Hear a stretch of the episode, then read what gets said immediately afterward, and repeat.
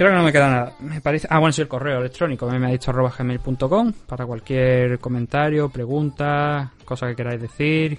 Eh, esos programas que, a veces hacemos de preguntas y comentarios de los oyentes, que ya va tocando uno porque tenemos cosillas por ahí que además son bastante interesantes, pues lo podéis enviar por correo electrónico o Twitter, Facebook, alguna de las de las redes sociales que hemos mencionado antes. También, por supuesto, están abiertos los comentarios de Ivo, pero bueno, ahí también podéis dejar comentarios si queréis. No lo dejéis en Apple Podcast ni en Spotify, que no sé si se pueden porque es que ahí no los vamos a leer. Pues más que nada porque es que no entramos ahí, pero en Ivo sí que entramos. Entonces, dicho todo esto de las redes sociales y los patrocinadores, ahora sí, ya por fin, vamos a empezar con UFC 251, que fue el primer evento que se disputó pasado fin de semana, el sábado, en la isla, en eso llamado UFC Fire Island. Un poquito de decepción porque al final no era la isla que todos esperábamos, pero... Eso te iba a decir. La verdad que lo estuvimos hablando en, en el Patrio y esperábamos, pues claro, esa isla, ese, ese la jaula en la arena y, con las palmeras y, al final fue en una nave, tío.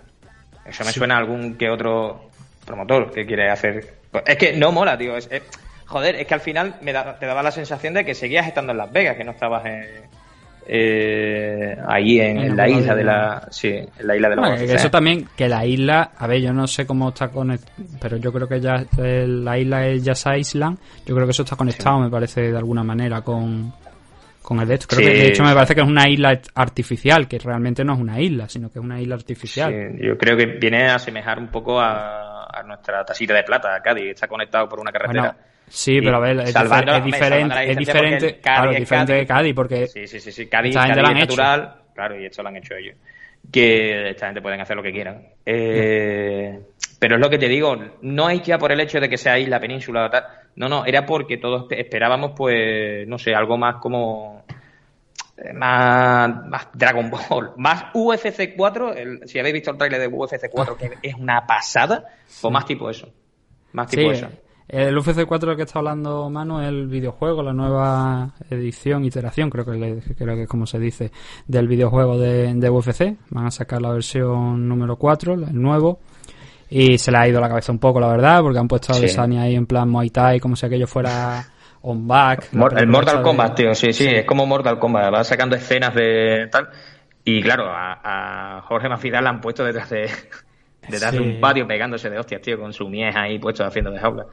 Así que nada, pero típico que se dice en el jardín trasero de tu casa, ¿no? Que antes te encontraba a Jorge Mavidal en el jardín trasero de tu casa, pues ahora puedes experimentar lo que siente Jorge Mavidal, pero con un octógono, ¿eh? Porque está construido el octógono alrededor, eso también hay que mencionarlo. Está guapo, la verdad que el trailer mola mucho. lo, que, lo, que yo le, siempre le critico a esta gente es que no se decidan a sacarlo al ordenador. Porque teniendo en cuenta que Electronic Arts, por ejemplo, los de la NFL, y los de la el, bueno, me parece que nada más que los, de NFL. La NHL creo que todavía no lo, no lo habían sacado, pero que tiene, el de NFL sí que lo estaban sacando para el ordenador. Entonces me extraña, bueno, me extraña, me llamaba mucho la atención que decían no sacarlo para el ordenador también, teniendo en cuenta que, hombre, cuanto más mm, espectro, más público potencial puedas tener, mucho mejor. Y bueno, han decidido, creo que creo que no lo van a sacar por ordenador, me parece que nada más que para las consolas. Y bueno, pues entonces nos quedaremos sin, sin probarlo.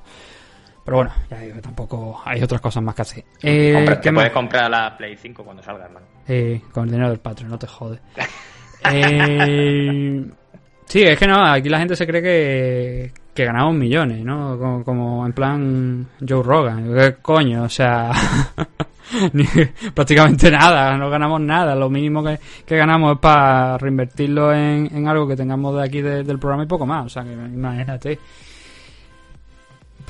no, me, no me quiero calentar con respecto a Ivo, con, lo con las cosas que hace Ivo. Porque eh, te cobran dos veces, vamos a decirlo de alguna manera. Te quitan una comisión por por los servicios de, los suscriptores, pero además tienes que pagar para poder activar la suscripción, el, servicio de los suscriptores, con lo cual te están cobrando dos veces, te están quitando dinero dos veces, una por suscribirte, o sea, una, una por por habilitar el, tema de la suscripción y luego las comisiones que se cobran ellos.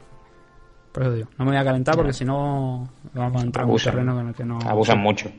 Bueno, empezamos con, con el tema que nos quema. El fueron un total de 13 combates. Había cosas muy interesantes. Conforme íbamos subiendo, obviamente, pues cada vez más. Pero la car preliminar. Eh, a mí no me gustó. O sea, yo de hecho este evento no sé si yo creo que fue también porque mm, había visto antes la main car y luego me fui a la car preliminar para obviamente pues poder hablar aquí de lo que vi. Entonces lo que pasó es que mm, no aguanté la car preliminar.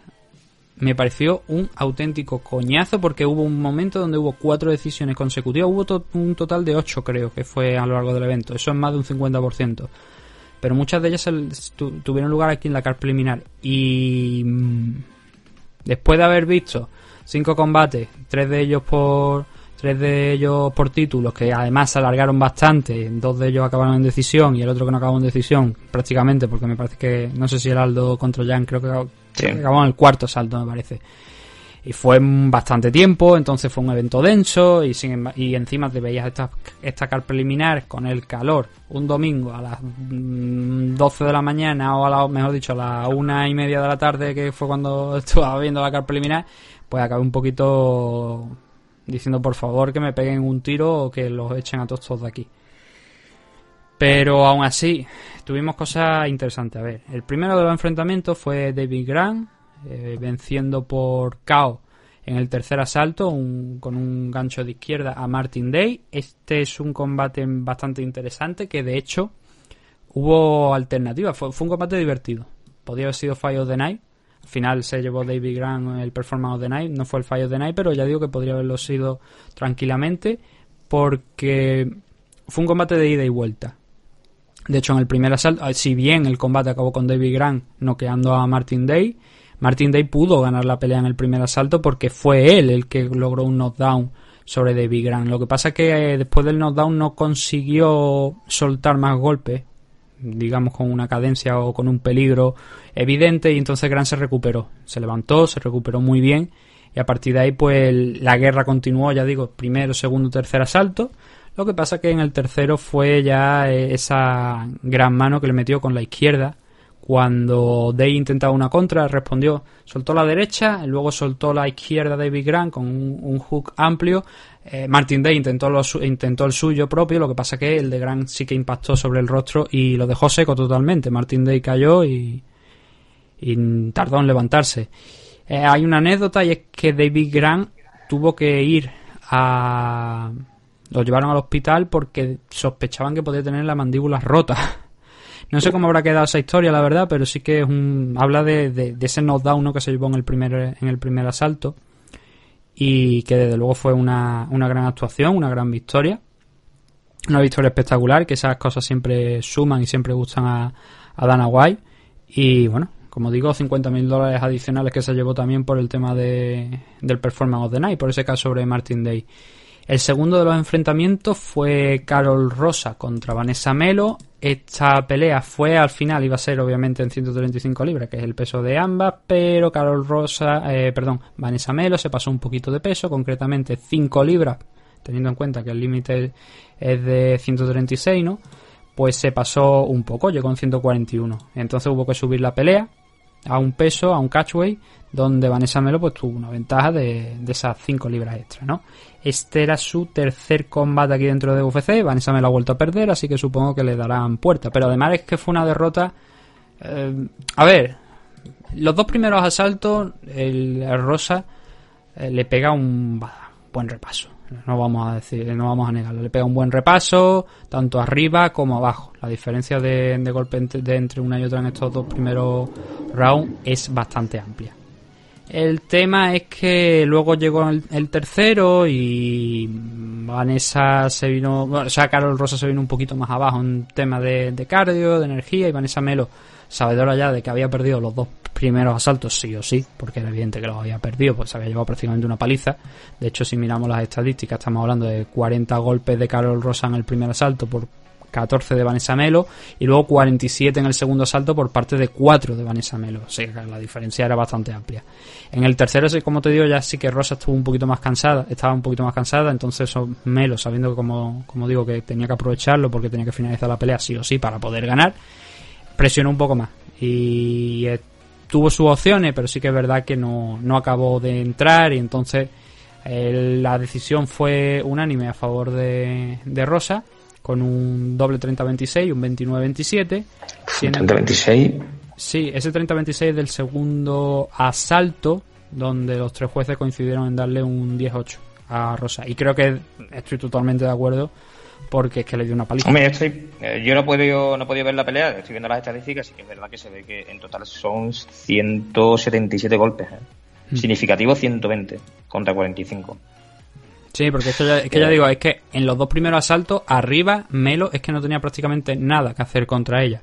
Y encima en el segundo asalto, si ya en el striking estaba fallando prácticamente todo, te estaba llevándolo al pulpo, para que nos entendamos, y encima te cogen y te llevan al suelo y no puedes escapar de ahí y tu única defensa es para los golpes con la cara, pues es lógico que te den un día 8. Por eso yo digo que está justificado. de hecho, a ver, yo el último asalto se lo tengo dado a, a Melo. Pero también se lo, se lo podría dar a Rosa porque sí que es verdad que Melo lo intentó más, pero Rosa también estaba más acertada en el striking, aunque creo que golpeó menos. bueno, me parece que golpeó un poquito más que ella, pero sí que es verdad que daba la sensación como que Melo sí que estaba intentando acabar la pelea y claro, el Rosa no.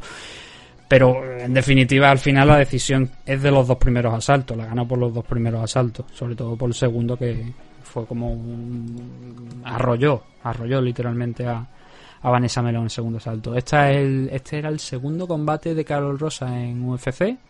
Dos victorias, mueve su récord ahora mismo a un 13-3 y Vanessa Melo va a caer cae a un 18 y yo creo que cae a un 18 y cae directamente hasta a Brasil nuevamente, ¿sabes? Porque no no creo que tenga pinta de que Vanessa Melo vaya a seguir aquí dentro de la compañía. Las cosas como son. Tres derrotas consecutivas, todos tus combates los has perdido, no tienes prácticamente nada más que demostrar. Raulian Paiva contra Zalgas Zumagulov. En victoria del brasileño de Paiva por una decisión también unánime. Con un triple 29-28. Una decisión que se ha discutido, que no ha sido totalmente limpia, digamos, que hubo dudas y de hecho eh, hay mucha gente que opina que Zumagulov ganó pero porque es un combate muy complicado realmente de, juzgar. El... Había dos estrategias claras. El Paiva intentaba mantener la, pelea arriba y Zumagulov intentaba llevarla abajo. Pero en el striking no había mucha diferencia tampoco. En el segundo, en el tercero, de hecho, Zumagulov, si os cogéis las estadísticas, impacta más golpes. Y Paiva está un poquito más pasivo que él. Yo tengo a Paiva ganando, pero entiendo perfectamente que el ganador también podría haber sido Zumagulov. Porque en el primero, el problema es que estuvo bien en el tema de los takedowns. El problema es que llegaron tarde en los primeros asaltos. En el primer asalto llegó justo sobre la campana más o menos y en el segundo otra vez nuevamente en los últimos segundos. ¿Qué pasa? Que bueno, si hay una igualdad... ¿Pero consiguieron lo, consiguió el takedown? Sí, lo consiguió, pero claro, es que se quedó sin tiempo. Entonces entiendo que los jueces también ven eso y dicen, pues no acabamos de estar muy de acuerdo, a lo mejor. Pero la decisión aquí, ya digo los tres jueces, para los tres jueces fue unánime, los tres con la, además con la misma puntuación, 29-28, dándole el primero y el tercer asalto a Paiva y el segundo a Zumagulov.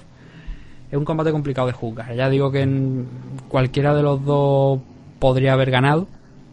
Yo creo que Zumagulov demostró un poquito más en su repertorio de lo que tenía Paiva, pero yo creo que a lo mejor luego los jueces tiraron entre comillas para casa en el sentido de eh, Zumagulov creo que no sé ahora si era su primer combate déjame que lo mire porque no recuerdo si era su primer combate dentro de UFC sí era su primer combate dentro de UFC y Paiva no Paiva está de hecho rankeado creo que era en la posición número 14 de la división Flyway. Entonces 14 sí 14 entonces a lo mejor dijeron, esto está muy injusto, vamos a tirar para casa un poquito. Pero ya digo, Zumagulov llegaba aquí con una buena, una gran racha de victoria.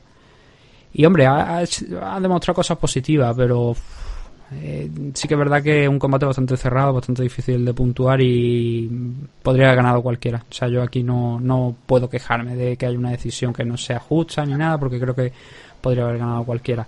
Lo importante aquí es que, bueno, Zumagulov cae en su debut en UFC, pero Paiva ahora suma dos victorias consecutivas frente a Mar de la Rosa y Zalgas Zumagulov. Y eso le va a ayudar seguramente a subir en los rankings de la división Flyway, que la parte de arriba está bastante emocionante. De hecho, este fin de semana tenemos el combate entre Figueiredo y, y Benavides, que ha habido problemas incluso porque Figueiredo por lo visto había dado positivo por el coronavirus, pero al final parece que ya está recuperado, que se lo ha pasado y tal, y, ha volado a, Abu Dhabi para disputar el combate.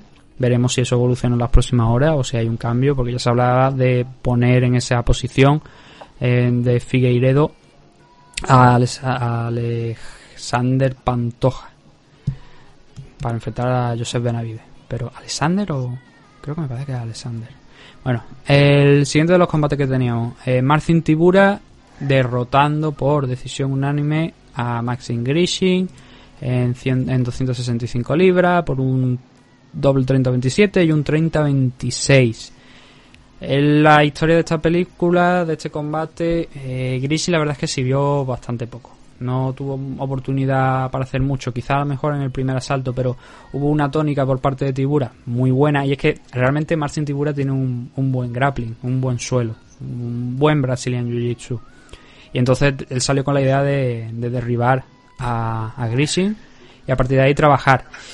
Eh, hubo momentos donde sí lo consiguió, en, creo que fue en el tercer asalto, creo que fue cuando ya por fin me parece que lo consiguió, no sé, ahora no recuerdo si en, los dos primeros no llegó a, conseguir un takedown o no, pero el no de manera tan clara, eso sí como, como lo hizo en el tercero, donde incluso llegó a coger hasta la espalda, cerrar el triángulo al cuerpo, soltar golpe, ver si podía trabajar con la sumisión, pero no la consiguió pero el trabajo de desgaste que estuvo haciendo fue principalmente contra la jaula, algo parecido no como, eh, como lo que vimos en el main event, pero Martín Tibura estuvo machacando contra la jaula, intentando derribar una y otra vez, cansando al ruso. Y no hubo muy pocos golpes, de hecho el número de golpes totales aunque el, el, número total de golpes, como digo, de 70-54, el de golpes significativos es bastante menor, 24 y 18 golpes.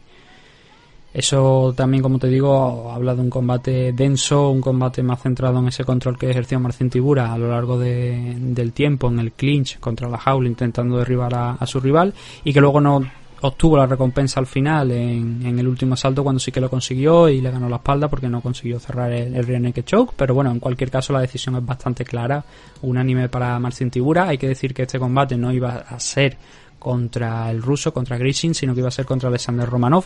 Romanov dio positivo, así que hubo que poner de última hora a Maxim Grishin y cuando es de última hora es cuestión de, días. Estaba haciendo aquí su debut en UFC, venía de, de, la PFL, el año pasado había estado compitiendo y no ha tenido el debut pues esperado, ¿no? Pero bueno, ya digo, es que tampoco se le vio mucho y teniendo en cuenta que era un combate en short notice, no creo que haya que darle ahora de palo.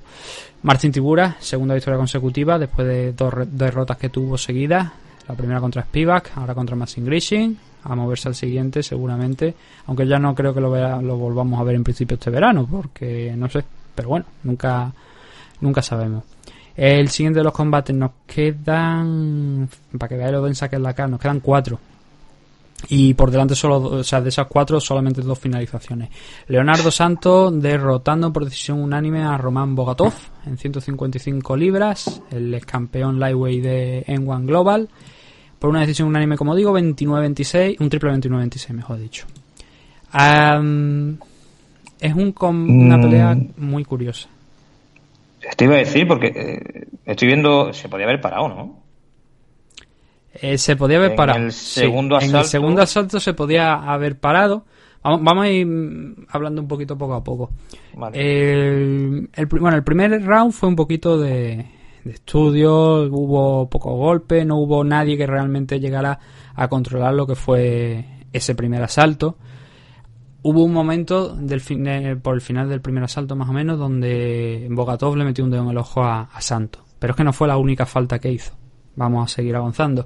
Nos vamos al segundo round y es ese round en el que tú estabas comentando que se podría haber parado porque Bogatov eh, le metieron una rodilla y Santos, o sea, el, el, combate en el combate hasta ese punto estaba siendo bastante bien controlado por por Bogatov, sí que es verdad que había bastante igualdad, pero en este segundo salto concretamente Bogatov estuvo presionando un poquito más, buscando los takedowns activamente y hubo un punto, que es el punto que tú comentas, donde Santos le clava una rodilla y eso hace retroceder al ruso, empieza a soltar golpes uno tras otro. Obligato, poco más que obligado, intentó agarrarse y al final lo que acabó fue yendo al suelo, donde ahí el, el brasileño sí que empezó a machacarle muy duramente. Poco a poco se fue recuperando, pero lo que tú dices, el árbitro podía haber detenido el combate y creo que nadie le habría dicho nada. Y el árbitro era Mark Goddard, que fue lo que me llamó la atención. Pero bueno, él, por lo que sea, eligió dejar continuar. Vale. Eh, ya digo que ese segundo salto, si el primero es bastante abierto, podía haber ido a cualquiera, pero bueno, el segundo obviamente era para Santos, ¿no? Porque por lo que te estoy comentando, ese rodillazo cambió el momentum totalmente del combate en el que hasta ese punto Bogatov estaba pues presionando bien, trabajando contra la jaula en contra de Santos, ¿no? Pero Santos encontró esos golpes para llevarse al asalto, cambiar el round y asegurárselo para él, para su esquina. El tercero, Hemos hablado de un triple 29-26. Vale, hay muchas faltas de, de Bogatov en este combate. La primera de ese eye ¿no? Del, del, primer asalto, pero es que aquí en el tercero hay hasta tres. Dos rodillazos a la parte baja y luego hay un punto más donde eh, después de conseguir un, bueno, después de estar intentando un takedown, cuando se está levantando, tiene una rodilla en el suelo Santo no se está, no se está intentando levantar, pero tiene una rodilla en el suelo, con lo cual eso se considera uh, grounded fighter, es decir, un luchador que está en contacto con la lona, que no se le puede pegar un rodillazo a la cabeza, ni una soccer king, ni nada por el estilo. Si esto fuera Pricey, pero aquí no. Prior Rising. Entonces, ¿qué es lo que pasó? Pues que Bogatov le arrió un rodillazo en la cara.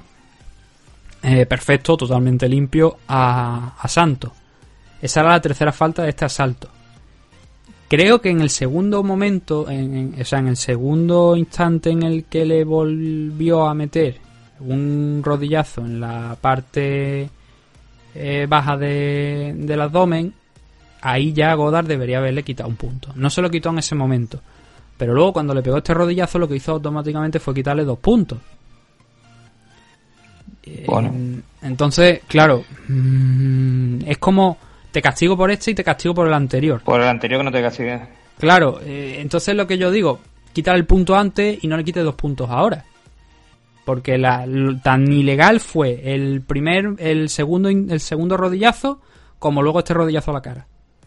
Entonces, si le advierte la primera vez y no la primera advertencia que le hace, porque ya en el primer asalto ya ha tenido un problema, luego no le adviertas una digamos, tercera vez antes de quitarle un punto, porque es que le metió otra advertencia y luego ya con el rodillazo ilegal a la cara fue cuando le quitó los dos puntos. Y eso, bueno, al final para el resultado no cuenta mucho, porque como vemos la decisión fue un 29-26. Si no hubiera perdido esos dos puntos, habría acabado con un 29-28, igualmente habría perdido el combate. Pero creo que Godard fue un poquito eh, no exagerado, porque ya digo, le tenía que haber quitado un punto en ese entonces y luego le tenía que haber quitado un punto con la rodilla, pero si a lo mejor le quita ese punto, no pega ese rodillazo. De todas formas, yo no sé qué es lo que pensaba Bogatov que iba a pasar, porque pegas dos golpes bajos y luego además pegas ese rodillazo cuando está el luchador eh, con una rodilla clavada en el suelo, o no te sabes las normas o se te ha ido la cabeza. hay, veces, hay veces que pasa eso, que se te va la cabeza. Golpeas porque va, te va a salir la rodilla y lo lo que estaba buscando es la rodilla, el rodillazo al cuerpo. Y le salió, pues, hay veces que pasa esas cosas, accidente. No creo yo que fuese con la intención de golpear, yo creo que es más bien un accidente que, otra cosa. Yo no, tengo tan claro que fuera un accidente, pero el caso es que eh, la victoria fue para Leonardo Santos, esos dos puntos que se retiraron a Bogatov en el, primer asalto, en el tercer asalto no sirvieron para nada realmente porque la decisión ya los jueces habían determinado que iba a ser para, para Santos, pero mm, a ver, Bogatov venía venía fuerte, o sea, era un tipo que estaba invicto, como te digo, campeón de la división lightweight de, de One Global. Y aquí, pues sí, ha demostrado cosillas, pero claro, luego llega esas acciones del tercer asalto y empañan totalmente el trabajo que has estado haciendo. Además de ese segundo round que fue muy bueno de Leonardo Santos. Así que, bueno, seguramente lo volveremos a ver aquí al ruso, pero ya desde luego no es. Eh, ha perdido, ha perdido bastante. No solamente ha perdido siendo su primera derrota uh, profesional, sino que ha perdido en imagen, digamos también. Y Leonardo Santos, por contra, es que no conoce la derrota aquí en UFC. Y estamos hablando que son ya, creo que, te voy a decir, 1, 2, 3, 4, 5, 6, 7. 7 combates ganados, uno que se decretó un empate, pero además teniendo una victoria frente a Kevin Lee, que también lo noqueó hace ya 5 años, sí, pero Leonardo Santos es uno de esos luchadores, que ya lo hemos comentado creo que también en la previa, que había ido con tema de lesiones, si no era él, era su rival, pero las lesiones habían hecho que estuviera peleando poco. Y como digo, lleva 7 años dentro de la compañía, sin embargo, ha peleado solamente, pues lo que digo, unas ocho veces. Ocho veces, de las cuales las ha ganado todas y una tiene un empate. Es un rival a tener en cuenta. Sí que es verdad que el, combate de Bogatov fue un poquito más abierto, pero esa victoria frente a Kevin Lee, como te digo, creo que es hora de darle un poquito más al, luchador brasileño, sobre todo si le respetan las lesiones, porque tiene calidad, tiene talento y además tiene una gran victoria frente a Kevin Lee, que es que eso hay que recordar. Y no solamente frente a Kevin Lee, también Anthony Rocco Martin es un luchador que la gente, quien más quien menos lo conoce. Stevie Ray también suena a la gente. Entonces, cuidado con este chico, porque a ver si, está sano, está en forma, ha tenido buenas actuaciones cuando, cuando, cuando ha estado bien. Así que hay que pegarle un ojo a Leonardo Santos. Luego tenemos la victoria de Makwan Amirhani frente a Danny Henry por sumisión, por Anaconda Choke. Victoria rápida, o sea, no, no tuvo mucho trabajo Amirhani. Cuando él consideró que había que derribar, derribó. Y eh, cuando consideró que había que cogerle el cuello a Danny Henry y retorcerlo, lo hizo. Así que fueron tres minutos solamente, no, no hay mucha más historia aparte de eso, porque en, en Striking no hubo tampoco nada relevante, sino que bueno, como digo, los momentos clave de, este primer asalto, de esos tres minutos, fue ese takedown de, de Amirhani y luego la posterior sumisión, que ya digo, tampoco le llevó mucho, muchos problemas. Es un buen luchador, es un buen grappler. Eh, aquí en, UFC ya se puede considerar que es un veterano, donde solamente ha perdido dos combates de los ocho que ha tenido, seis victorias. Una de las derrotas precisamente vino contra Simburgos, como ya contamos en la car en, en la previa que hicimos en Patreon, en 145 libras, pero Shane Burgos también está entre los 15 primeros, así que una derrota pues contra un rival importante. Él ha dicho que cualquier luchador que le pongan puede someterlo, así que, oye, pues vamos a ver. A ver si ahora después de esta victoria frente a Danny Henry, el primer combate que ha tenido en este 2020, pues lo volvemos a ver dentro de poca fecha, porque, oye, se le ve que está fuerte, que está bien, está fresco, así que habrá que estar atento.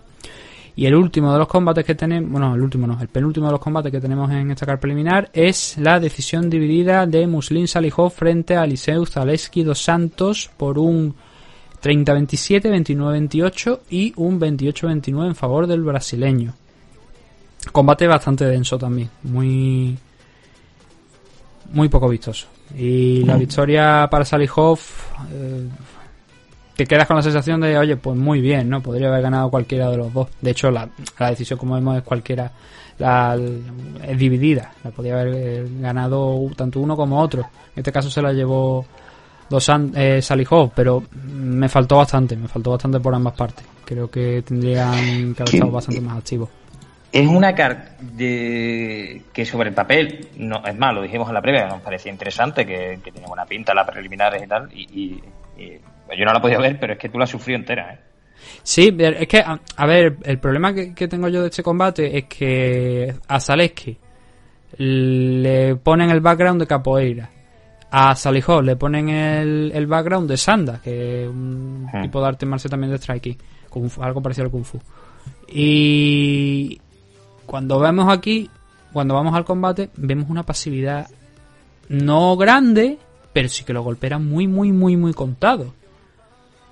Entonces, claro, Zaleski también es verdad que intentó aportar un poquito más buscando algún takedown. Salijo también los intentó, pero me gustó mucho más el trabajo en el en, de Gremlin de, de que el de, el de Salijó, no lo voy a negar.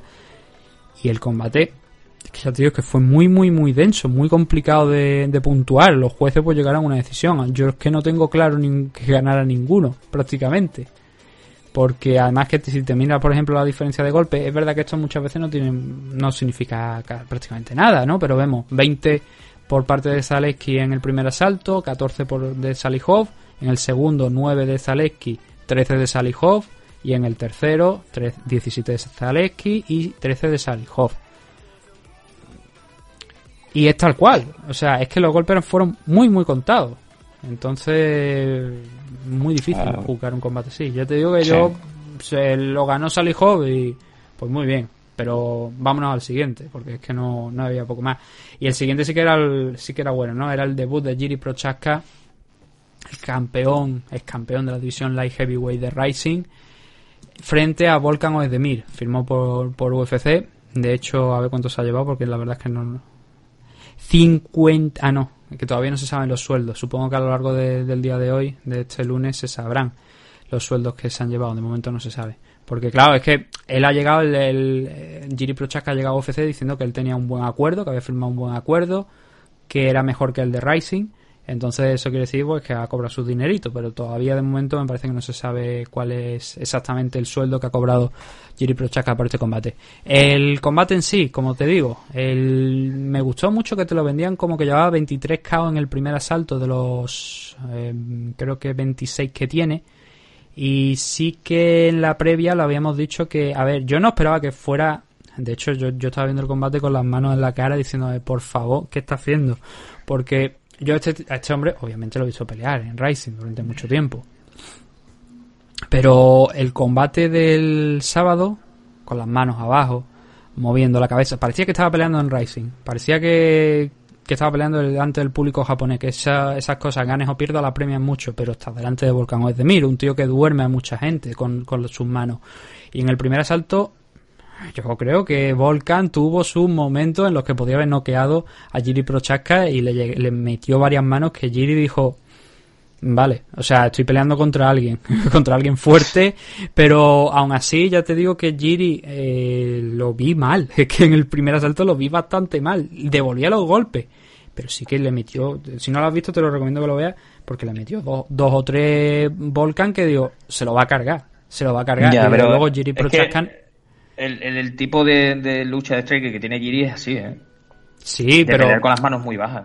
Claro, pero vamos a ver, eso te puede funcionar contra determinados rivales. No, no, pero si no se trata de que te funcione no, sino es que eso lo tiene que cambiar. Sí, no, tiene que cambiar porque es que lucha, sí, lucha así y está acostumbrado a luchar así, entonces eso lo tiene que cambiar. Tendrá un proceso ahora de cambio. Ahora ha debutado en la UFC y, yo creo que se ha dado cuenta de decir, hostia, pues cuidado que aquí las manos pesan, ¿eh? Claro, las suyas pesan innegablemente, pesan una barbaridad. La prueba de ello es que noqueó totalmente a Volkan Oezdemir. Y no sé si Volkan, la verdad es que tendría que mirar para ver si antes había sido finalizado por por KO. Creo que, o sea, tiene dos sumisiones. Daniel Cormier lo finalizó por Gran Pound, pero sí que dejarlo seco, digamos, seco, ¿sabes? De un golpe, eso solamente lo ha hecho Jiri Prochaska dejarlo totalmente seco de un golpe. Y eso nos habla de la potencia que tenía Jiri, que ya la conocíamos, obviamente, del tema de, todos los años que había estado peleando en Rising. Pero claro, ya te digo que yo lo estaba viendo y yo estaba sufriendo, porque es que lo va a noquear, es que Volcan va a noquearlo porque está con las manos abajo, está encajando los golpes con la cara simplemente y puede tener un problema. Lo que pasa que, claro, en el segundo salto le metió una head kick, le soltó una patada arriba a la cabeza, que le temblaron las piernas a Volcan, eso es innegable parecía que después de temblarle durante ese segundo las piernas se estaba recuperado, pero la verdad es que no, no, no estaba nada recuperado porque empezó a retroceder y luego ya fue cuando le conectó la izquierda primero y luego le soltó un overhand por fuera para, para noquearlo. Ya te digo que le apagó las luces directamente, que eso es lo, lo positivo, esa es la gran imagen del, del combate, pero que Jiri... Mm, conociéndolo de The Rise, no puede pelear así. No puede pelear así y esperar ganar ha ganado, sigue ganando, lleva no sé cuál es la racha de victoria que lleva ahora, pero tranquilamente creo que son cerca de 10, 11 combates me parece que lleva ganado consecutivo, no quedando rivales. Pero es peligroso pelear así. Y estamos en UFC, no estamos ya en Rising, donde la mayoría de los rivales pues tienen, tenían nombre. Le pusieron a Bruno Enrique Capeloza, le pusieron a Jake Heun, le pusieron a, a Brandon Halsing, Mohamed Lawal, Fabio Maldonado, Sibi Dollaway, pero claro, Mohamed Lawal, Fabio Maldonado y Sibi Dollaway en 2019. No en 2015 o en 2014, sino en 2019. Que ya están de vuelta de todo. Entonces, claro, eso está bien. ¿Puedes pelear contra esa gente? Sí, porque ya no se mueven tanto, porque ya están más fijos, pero Volcán Oedemir es un tío peligroso. Y ahora te salió bien, pero se supone que era una pelea contra alguien del top 10 y después se hablaba incluso ya de un title shot. Mm, me parece pronto, ¿no? Porque sobre todo la parte alta, salvo que le quieran dar un rival a John Jones nuevo, tenemos a Dominic Reyes, tenemos a Tiago Santos, Jan Blachowicz. Para empezar, ni siquiera sabemos si John Jones va a volver, que sería la gran incógnita, ¿no? Porque él dice que no, que bueno, que se va a sentar a esperar, que incluso iba a dejar vacante el cinturón. De momento, en los rankings sigue apareciendo como campeón. Pues mira, yo te digo una cosa, pues sería lo más acertado, ¿eh? más acertado. Yo, que se fuese a dormir un rato. Que dejase vacante el cinturón y que se marcase un Conor McGregor y después viniera a por él. Sí, podría hacer, pero él, él sobre todo más por el tema de, de la sí, de los pagos. Claro, de que, él considera que no, que no le están pagando lo, lo necesario. Entonces, no sé. De momento ya te digo que, bueno, él está ahí. Vamos a ver que, dónde está John Jones. Pero que la victoria de, de Prochaska, si cumplen con eso, teóricamente debería estar en la parte alta. No han sido actualizados los rankings de esta semana, con lo cual no, no podemos decir en qué posición eh, podrá estar Jiri Prochaska, pero desde luego yo creo que sí, bueno, derrotando a Volkan Oedemir debería estar entre los siete primeros. Yo creo que es más que lógico, ¿no? Sobre todo si es un poquito lo que le ha prometido a UFC. Vamos a verlo, pero bueno, ya te digo que peleando así, difícil. Verdad que asusta mucho porque la potencia, nadie había noqueado a Volkan Oedemir como lo ha noqueado Jiri Prochaska pero hay que corregir, eh, hay que corregir fallos de ese estilo porque es un estilo con mucho riesgo y a Anderson Silva le funcionó durante muchos años pelea con las manos abajo provocando tus fallos para contrarrestarlo pero uff claro Hasta que estamos hablando de uno de los mejores de la historia de momento Jerry Prochaska eh, tiene un 27-3 este era su primer combate en UFC mm, podemos hablar y es sin duda uno de los grandes light heavyweight a nivel mundial, pero tiene que demostrarlo dentro de UFC. De momento lo ha hecho y le ha salido bien.